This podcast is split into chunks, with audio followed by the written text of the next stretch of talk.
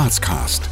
Gespräche mit Persönlichkeiten der Stadt. Authentisch, neutral, visionär. Mit und von Dominik Heinz und Tobias Turk.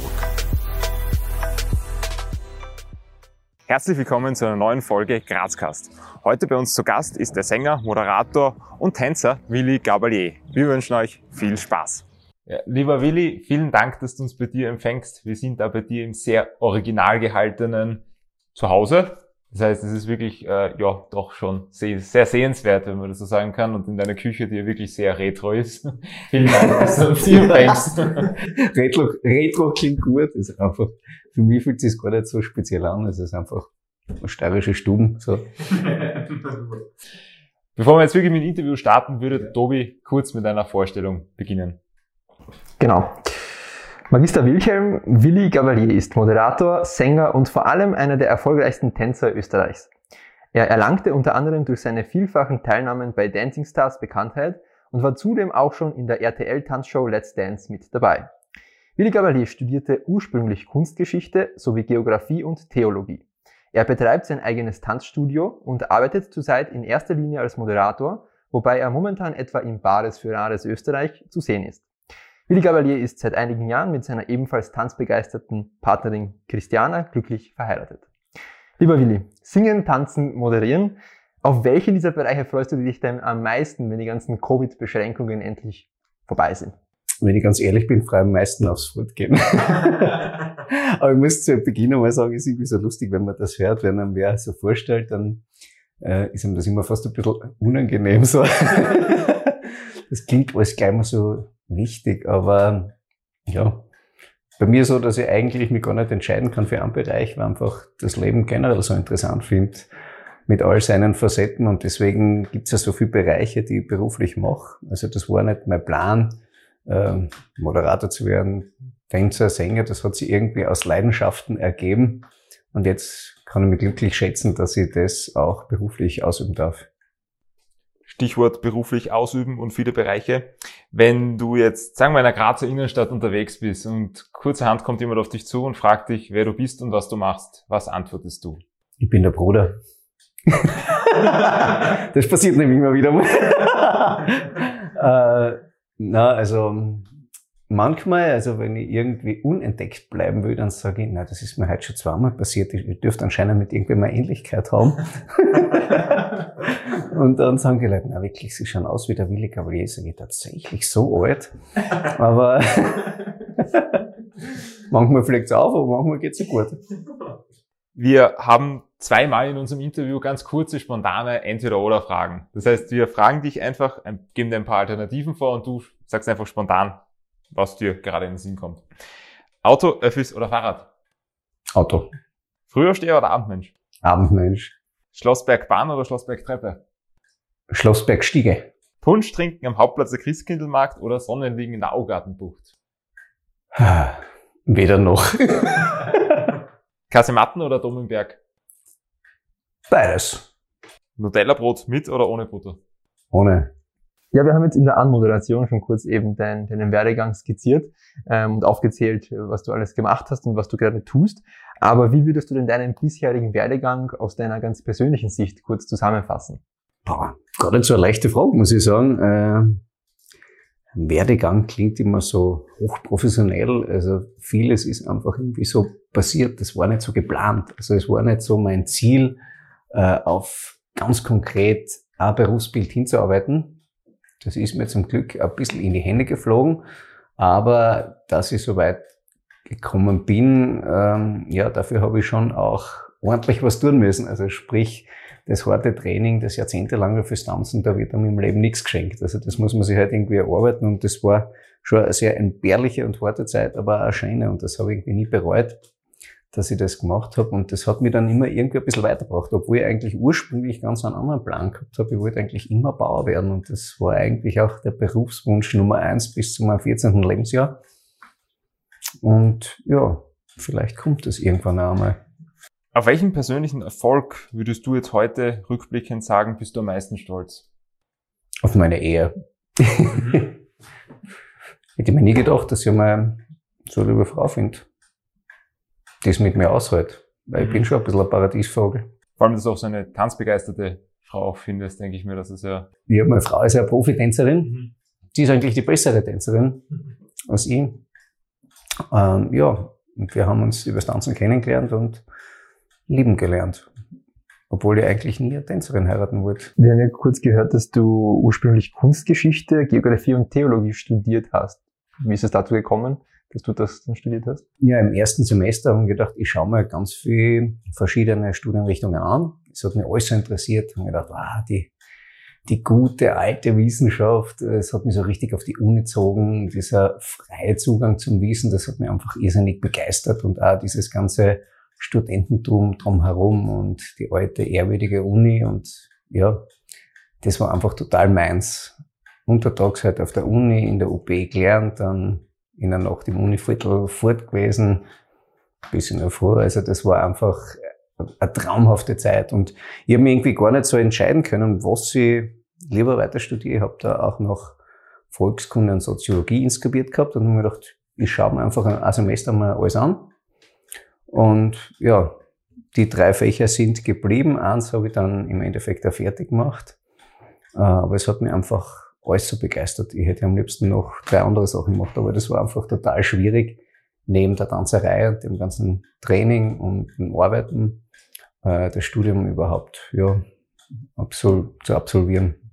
Hattest du damals vor, wenn du das Studium beendet hast, auch in dem Bereich beruflich Fuß zu fassen oder war das Tanzen da immer schon wichtiger? Ja, das ist irgendwie so ziemlich parallel passiert, weil das Studium hat mir schon sehr gefesselt mit den Inhalten, weil das auch eine Leidenschaft ist. Also ich habe innerhalb der Kunstgeschichte ja Architekturgeschichte gemacht und mich da auf vernakuläre Architektur spezialisiert, also auf Bauernhäuser. Und alte Häuser haben mich immer irgendwie schon anzogen.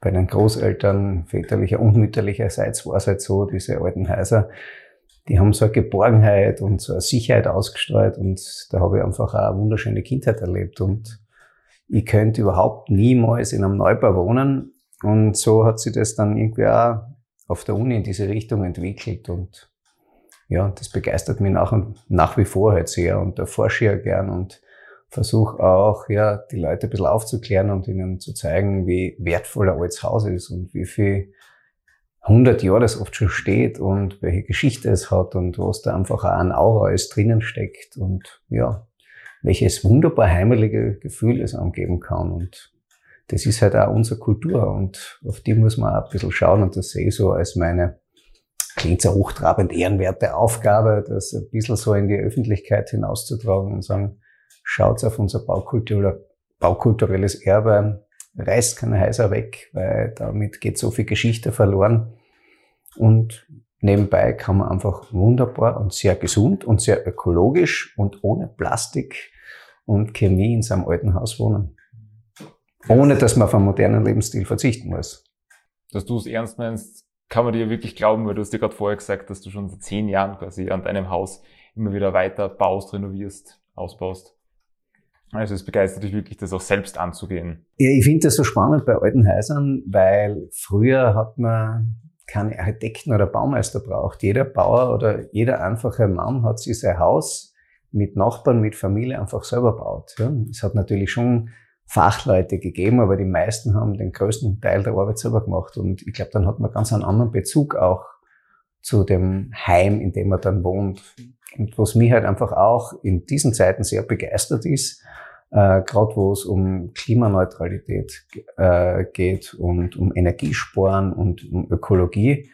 In einem alten Haus ist einfach kein Mist drinnen. Das sind alles nur natürliche Zutaten. Zutaten, das klingt wie beim Teig. nur natürliche Baustoffe, halt Stein, Sand, Kalk, Holz, Eisen. Wenn das Haus irgendwann so ein altes Haus oder Stroh fürs Dach, wenn das irgendwann einmal früher verlassen worden ist, ist es zusammengefallen und verrottet und es ist kein Dreck zurückgeblieben. Bei all dem, was heutzutage gebaut wird, wenn das entsorgt werden muss, ist es Sondermüll. Und das finde ich einfach eigentlich total arg, dass das überhaupt nicht zum Thema gemacht wird in der heutigen Zeit und nach wie vor sehr, sehr viele alte Häuser immer noch weggerissen werden. Und das finde ich sehr traurig. Und ich habe auch die Erfahrung gemacht, dass viele Leute zuerst sagen, na, wir wollen alles neu, wir wollen modern sein. Es ist leider oft gerade so, dass auch jetzt muss ich aufpassen, wie das diplomatisch ausdrücke, gerade die Frauen ein irrsinniges Bedürfnis haben, modern zu sein. Oft fallen die alten Häuser, weil Frauen gern modern sein wollen. Äh, die sehen das im Fernsehen, wie man halt heutzutage lebt. Und ja, und die Männer wollen keinen Stress und reißen das Haus dann weg. Und wenn es dann weg ist, tut es den meisten Leuten irrsinnig leid. Das ist auch meine Erfahrung. Aber es hilft nichts. Ich sage ihnen am Anfang immer, du macht es nicht. Ich werde sagen, na, wir wollen alles neu, wir brauchen das alte nicht mehr und jetzt wollen wir es endlich gescheit und schön machen. Und fast alle trauen im alten Haus dann nach. Und vor dem will ich die Leute einfach bewahren und ihnen sagen, dass man auch in der jetzigen Zeit wunderbar in so einem historischen Haus wohnen kann. Und in gewissen Ländern ist das überhaupt kein Thema. In Italien wird so gut wie nichts weggerissen. Und jeder fährt gerne in der Toskana und sagt, mei, wie schön ist dort. Und, oder in der Schweiz und in Frankreich. Es ist gerade in Österreich leider so ein Drang, modern sein zu wollen. Also,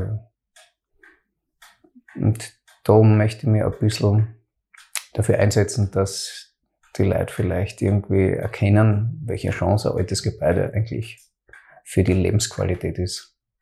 Wie, wie gestaltet sich denn ein typischer Arbeitstag von Willi Gavalier, falls es den denn überhaupt gibt? Also der kann total unterschiedlich sein. Wenn wir am Set sind und für Bares für Rares drehen, dann heißt es sehr früh aufstehen, dann äh, ja, wird natürlich in Corona-Zeiten einfach mal getestet. Vorher kann man nicht zum Arbeiten anfangen. Und dann geht's den ganzen Tag rund. Also mit Expertise, mit Gesprächen, mit Regiebesprechungen. Man plaudert mit den Leuten sehr viel, äh, auch mit den Experten, die sehr viel zu berichten wissen über die Exponate oder die Verkaufsgegenstände halt. Ja, und das kann schon sein, dass man dann bis 10 Uhr auf Nacht am Set ist und da ist ein Tag so geschwind um. Wenn ich mit den Heimatsternen unterwegs bin, da bin ich mal wochenweise in einem kleinen Ort irgendwo in Österreich da dreht man natürlich auch, solange man Tageslicht hat.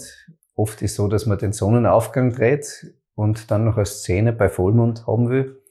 Also das ist sehr unterschiedlich, aber meistens sind die Drehtage sehr lang. Wenn ich einen Auftritt habe, äh, mit dem Tanzen oder mit dem Jodeln, dann ist natürlich auch sehr viel Anfahrt immer, weil man fährt irgendwo hin, macht dann eine halbe Stunde einen Auftritt und fährt dann wieder ewig zurück. Wenn es möglich ist, nimmt man dann natürlich ein paar Trankerl, weil das gehört halt irgendwie auch dazu, was ich ja ganz gern tue im Leben. Ja, also das kann ganz unterschiedlich sein. Oder es ist so, dass ich halt in der Schule fahre und dort Kinderunterricht oder Polonaise mache. Also so Eröffnungschoreografien für Bälle. Also das Schöne ist, dass mein beruflicher Alltag immer ein bisschen anders ist. Der hört sich aber trotzdem doch, ähm, vor allem wenn du, wenn du von den langen Drehtagen sprichst, doch sehr auch sehr stressig an. Ähm, wie kommst du runter, wenn du mal Zeit für dich brauchst? Also ich kann herrlich entspannen bei einem Bier. Das tue ich wirklich leidenschaftlich gern. Die Leute werden gleich das Gefühl haben, ich bin Alkoholiker, weil das Trinken so hochhebt. Aber ja, das ist halt einfach gemäßigt einfach auch wirklich mein Entspannung. Sagt am Abend ein Bier, ich brauche gar nicht viel, das zweite geht oft gar nicht. da bin ich schon beschwipst und dann kann ich nach so einem anstrengenden Drehtag gut einschlafen. In unserem Format Grazcast beziehen wir uns ja auch sehr oft oder hauptsächlich auf die Stadt Graz. Und daher möchten wir von dir wissen, was denn deine Vision für die Stadt Graz oder vielleicht auch darüber hinaus ist. Also ich finde, der große Schatz, den wir in Graz haben, abgesehen von einer großartigen Lebensqualität, ist einfach dieses kulturelle Erbe. Und deswegen kommen sehr viele Leute zu uns. Graz ist ja UNESCO-Stadt, ja.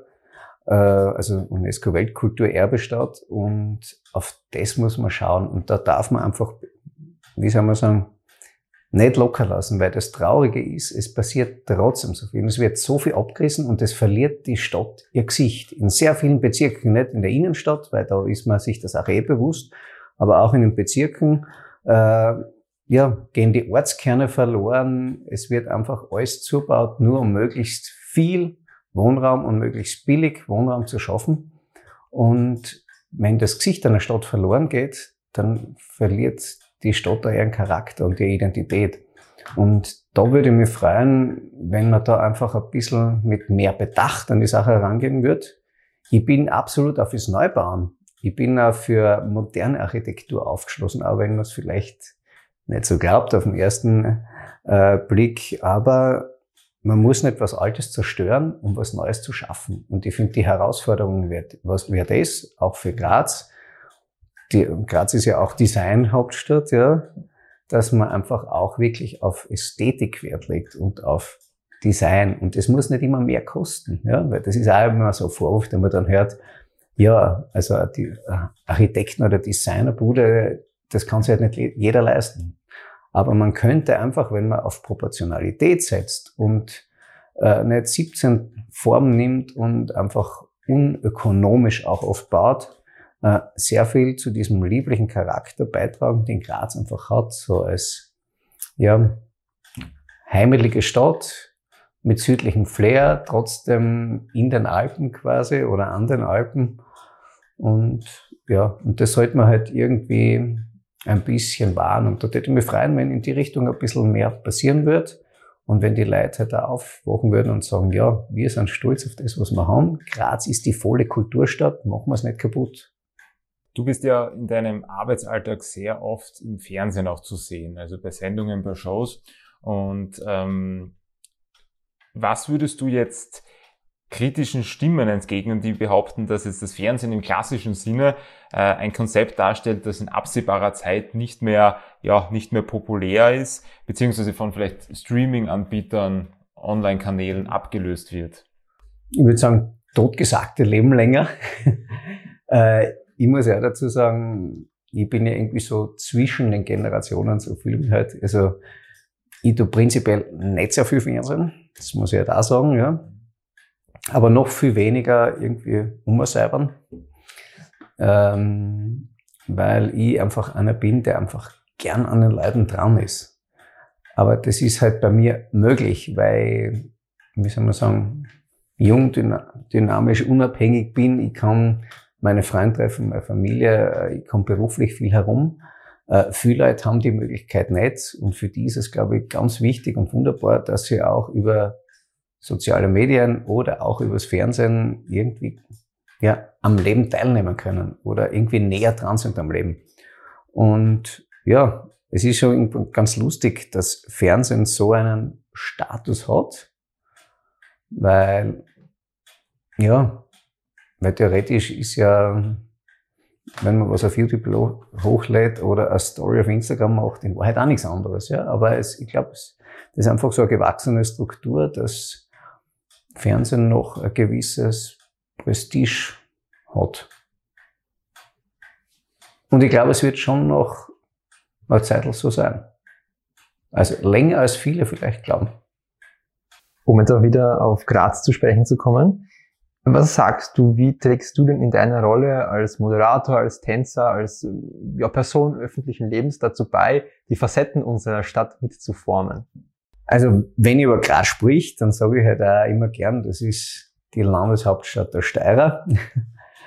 Und das ist ganz lustig, wenn man irgendwo auswärts ist. Also Graz kennt natürlich jeder, aber es wird viel mehr Graz mit den Steirern verbunden als mit Grazern an sich. Also alle Grazer sind ja auch Steirer. Aber das ist ganz lustig, weil die Leute das Außen vielleicht nicht so wahrnehmen. Und was ich eigentlich auch ganz spannend finde, es gibt auch wirklich eine Grazer Mentalität. Das finde ich ganz lustig. Ich bin ja oft in Wien oder in anderen Städten. Ich bin ja ein Kind, das zwischen Stadt und Land groß geworden ist. Also einerseits ursprünglich nur am Land, voll in der Obersteiermark, was mich sehr geprägt hat, ja, was mir momentan irgendwie vielleicht näher ist als die Stadt selber. Aber andererseits bin auch in Graz Schul gegangen, da maturiert und studiert und habe alle Vorzüge einer Stadt genießen können, die eine Stadt halt zu bieten hat. Und da gibt es ja in Graz wirklich einiges. Und dass Graz eine Kulturstadt ist, das erzähle ich natürlich überall, dass es einfach eine Stadt ist, die so ein bisschen südliches Flair schon vermittelt und dass es einfach eine Stadt ist, wo man irrsinnig gut Party machen kann. Dann würde ich sagen, wir schauen zur zweiten Runde der Entweder-Oder-Fragen, die du auch wieder ganz spontan beantwortest. GAK oder Sturm? Bin sowas von kein Fußballer.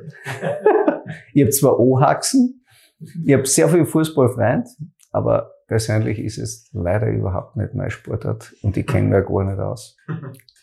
Wenn du dich entscheiden müsstest? Dann hätte ich früher AK gesagt und sag, seit 15 Jahre, glaube ich, Sturm.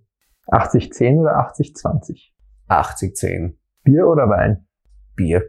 Aufsteigern oder Grazathlon? Beides faszinierend. An beiden schon erfolgreich teilgenommen. äh, ja, Aufsteigern. Plabutsch oder Schöckel? Schöckel. Sagt man der oder das Teller? Der Teller. Ich habe mal einen Beitrag gesehen, wo du eben erwähnt hast oder betont hast, dass du auch sehr religiös bist. Ähm, magst du uns vielleicht kurz so ein bisschen näher bringen, was jetzt äh, Glaube für dich bedeutet, beziehungsweise wie du ihn auch in den Alltag integrierst? Also Glaube oder religiös sein ist für mich ein sehr mannigfaltiger Bereich. Also da gibt es einerseits einmal diese Kulturinstitution Kirche, die einfach, ich glaube, auch nach wie vor in unserer modernen Welt auch sehr, sehr wichtig ist und für mich einfach sehr faszinierend ist, weil es eine Institution ist, die es schon 2000 Jahre gibt. Ich glaube, keine andere Organisation gibt so lang wie die Kirchen und sie ist immer noch äh, ja, beliebt und natürlich manchmal auch äh, kritisch zu betrachten, aber ganz ein wichtiger Stein in unserer Gesellschaft äh, und übernimmt da sehr viele Funktionen, ja, wo manche Leute gar nicht wissen, dass das eigentlich Kirche ist, ja, von ja, der Notschlafstelle für, für Frauen oder äh, ja, Beistand bei, bei Tod, bei Begräbnissen. Also es ist so viel mehr Kirche, als die Leute glauben. Deswegen finde ich das auch ganz wichtig, dass es das weiter gibt. Und auf jeder Postkarte von einem Ort äh, ist die Kirche drauf. Man stelle sich einmal vor, wenn die Kirche auch als Baukultur nicht mehr vorhanden wäre. Also das wird ein irrsinniges Loch zurücklassen. Ja. Die Kirche ist für mich auch ganz faszinierend, weil sie einfach Kunst geprägt hat. Ja. Was wäre die Kunstgeschichte ohne die Kirche? Ja. Allein die Gotik als, großes Beispiel. Ja. Äh, aber der Kern äh, der Religiosität ist halt für mich einfach die Spiritualität. Und das heißt einfach, die, ja, der Glaube an, an Gott und dass es einfach noch was anderes gibt. Ja. Die einen nennen es Gott, die anderen nennen es Buddha oder was auch immer. Religion ist für mich einfach äh, sehr mit der Kultur verbunden, aber ich glaube, dass viele äh, religiöse Menschen eigentlich eh an das Gleiche glauben, aber in einem anderen Kulturkreis groß geworden sind und das halt anders bezeichnen. Deswegen ist es für mich alles eins. Ich bin trotzdem sehr stolzer Katholik, weil ich halt finde, dass gerade das Christentum eine sehr, sehr liberale Religion ist. Und leider ist nicht jede Religion so liberal. Und ich finde, das ist ganz wichtig, dass man den anderen, man muss nicht immer äh, so sein wie die anderen, aber man muss es akzeptieren können. Und das finde ich am Christentum einfach, Christentum schon sehr, sehr schön.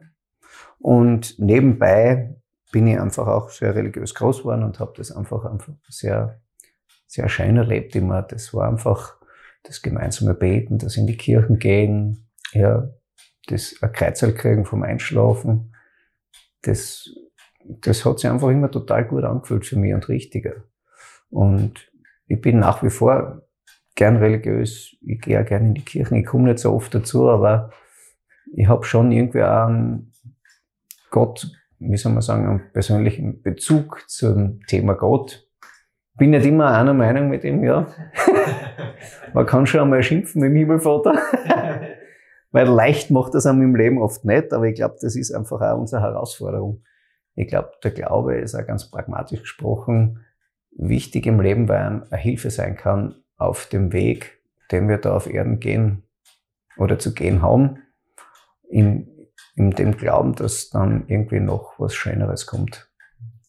Was würdest du heute rückblickend deinem 18-jährigen Ich raten? Noch viel rigoroser an die Sachen heranzugehen. Ich habe mich mit 18 ein paar Sachen nicht traut, wo ich aus Angst etwas Unvernünftiges zu tun oder etwas zu riskieren. Ich war eh schon immer ein bisschen so, nennen wir es mal ein bisschen ein Freak, ja, mit der Tanzerei mit dem. Ähm, aber ich hätte vielleicht noch vehementer dranbleiben sollen und drauf pfeifen, ob ich jetzt das Studium mache oder nicht. Das hätte ich nachher genauso machen können oder es hätte einfach länger dauert. Im Endeffekt ist es dann eh so gekommen, ja, aber mit 18 ist man halt irgendwie noch sehr vorsichtig. Vorsicht ist gut. Zum Glück habe ich schon manchmal im Leben ordentlich auf den Putz gehabt in vielen Bereichen. und da nichts auslassen, aber ja, ich würde nicht nur meinem 18-jährigen Ich, sondern auch meinem 30-jährigen Ich sagen, du mach's lieber mit mehr Vehemenz noch. Was rätst du jungen Menschen, die jetzt auch vielleicht ähm, große Tänzer werden möchten, die vielleicht ins Fernsehen möchten? Was würdest du jungen Menschen raten, die diese Ziele auch verfolgen? Also ganz generell würde ich allen jungen Menschen raten, dass sie auf ihre Gefühle hören und dass sie einfach mit voller Leidenschaft das durchziehen, für das sie brennen. Und sie davon überhaupt nicht abbringen lassen sollten. Also man ist oft einfach zu zaghaft. Ich glaube, wenn man eine Vision hat, egal was das ist, ob das jetzt Fernsehen, Uni, Tanzen, Kunst oder was ganz Klassisches ist, ja, äh, einfach auf die innere Stimme hören und die sagt dann meistens eh, was richtig ist. Man traut sich halt oft nicht und äh, ja, ich kann nur alle ermuntern und ermutigen, macht es, zieht es durch und habt keine Angst davor. Und wenn man was wirklich liebt, dann wird es immer einen Weg geben, äh, das auch beruflich zu machen. Ich lese dir jetzt einen Satz vor, den du bitte vervollständigst. In den kommenden Jahren wird es für die Stadt Graz wichtig sein, dass dass man auf den Grünraum schaut. Liebe Willi, du, du singst, du tanzt, du moderierst, du machst also einiges und bist sicherlich auch ja, in dem Tun in irgendeiner Weise auch der, der, der Kultur, auch ganz von deiner Einstellung, so wie du redest, der Kultur sehr verbunden. Äh, die Kultur, Kunst und die ganze Branche ist ja jetzt momentan natürlich sehr großen Herausforderungen gestellt. Und äh, wir würden von dir gerne wissen, äh, was, oder nochmal die Frage einfach gestellt an dich, was geschieht momentan mit dieser sehr wichtigen Säule unserer Gesellschaft? Also was ist gerade das Problem bei, im Bereich der Kultur, der Kunst? mit was ist das konfrontiert, was vielleicht ja, äh, ja nachhaltig Schäden oder vielleicht aber auch Chancen hervorrufen könnte. Also ich glaube, gerade in Zeiten wie diesen merkt man, wie wichtig Kultur ist. Es wird oft von manchen, die halt sie in der Wirtschaft sind oder halt sehr straighter Leute sind, möglicherweise ein bisschen belächelt, ja. Das sind ja die Künstler und das sind diese Freaks und die Paradiesvögel und so. Aber ich glaube, es hat jeder einfach ein irrsinniges Kunst- und Kulturbedürfnis, auch wenn es gar nicht so weiß. Ja. Der beste Beweis ist da, die noch so intellektuellen äh, Leute kennen dann trotzdem jeden Après-Ski-Hit. Ja. Dann denke ich mal, es ist ganz lustig. Also es gibt einerseits diese Hochkultur und Kunstszene, die sehr wichtig ist, also intellektuelle Kunst und Kultur, aber auch die ganz einfache, wo man einfach einmal den Geist abschalten kann und irgendwie ein bisschen runterkommt. Und ja, in Krisenzeiten wie jetzt merken, glaube ich, viele Leute, wie ihnen das fällt. Also Kultur und Kunst ist einfach ein Ventil für Emotionen, für, ja, für Sehnsüchte und das muss einfach bei jedem irgendwie außer. Ja, und wenn das dann nicht möglich ist, dann merkt man erst, wie sehr das fällt. Und ich glaube, dass es natürlich für alle Kunst- und Kulturschaffenden im Moment irrsinnig schwer ist. Aber auf was ich hoffe, ist, dass wenn der Corona-Wahnsinn vorbei ist, äh, dass der Stellenwert all derer dadurch irgendwie steigt, weil die Leute merken, sie brauchen es und es geht ihnen ab. Und das kann man nicht durch was anderes ersetzen. Wir befinden uns ja durch Corona ähm, als Gesellschaft in einer schwierigen Situation, aber wie gehst du denn ganz persönlich mit schwierigen Situationen um, die, die dir im Leben begegnen? Naja, wenn ich in schwierigen Situationen bin, dann kommen wir irgendwie wieder auf die Religion zu sprechen, weil dann ist so, dass man sich halt fragt, wieso? Auf welche Probe steht dann jetzt der Himmel vor? So, das ist dann, dann ist man oft trotzig und sagt, das ist ungerecht und unfair, aber dann denkt man sich, man kann sich eh nur selber helfen und man muss einen Weg finden. Und ja, und das ist einfach in allen Bereichen so. Es fällt nicht immer leicht, aber man wächst halt einfach mit den Herausforderungen. Und wenn man mal ganz unten war und sich da irgendwie rausgekommen hat, dann hat man das Gefühl, man wird ein bisschen unverwüstlicher und das ist dann wieder ein schöner Gedanke. Also aus der Krise gestärkt hervorkommen, kann man auch als Motto des Willi Gavaliers verstehen. Unbedingt. Und wenn die Krise vorbei ist, dann sollen sie alle gewaltigst umarmen, weil der Mensch braucht da Nähe und das ist einfach so arg. Also Nähe ist nicht einfach nur, dass man mit wem verliebt ist ja, und den abpuzzelt, sondern Nähe ist auch, dass man ja, die Eltern herdrückt, äh, einen Freund im Arm nimmt. Also es gibt so viele Arten von Nähe und das ist einfach ganz sch schwer, finde ich, für die Menschen. Und ich glaube, ganz arg, über Nähe zu sprechen, ist für viele schwierig, weil das ist für manche vielleicht ein bisschen ein peinliches Thema, weil es halt nicht so lässig ist, wenn man so ein Gefühlchen, Gefühlskerlchen ist, sagen wir es einmal so. Aber ich glaube, das ist einfach für viele Leute sehr wichtig und der Mensch sucht Geborgenheit und er sucht die Nähe und der Mensch ist auch ein Gruppentier. Und ich glaube, also das wird dann sicher total schön, wenn Leute wieder zusammen sein können und vielleicht bringt es auch ein bisschen mehr Frieden wieder in die Gesellschaft, wenn die Leute merken, wie schön es eigentlich ist, wenn andere Leute neben sind. Ja, wir sprechen sehr gerne über Nähe, vor allem wenn es darum geht, zu unseren spannenden Interviewgästen. Wie kann man mit dir ins Gespräch kommen? An der Bar. Bin sehr kontaktfreudig. Ich, ich mag es ja total gern, neue Menschen kennenzulernen.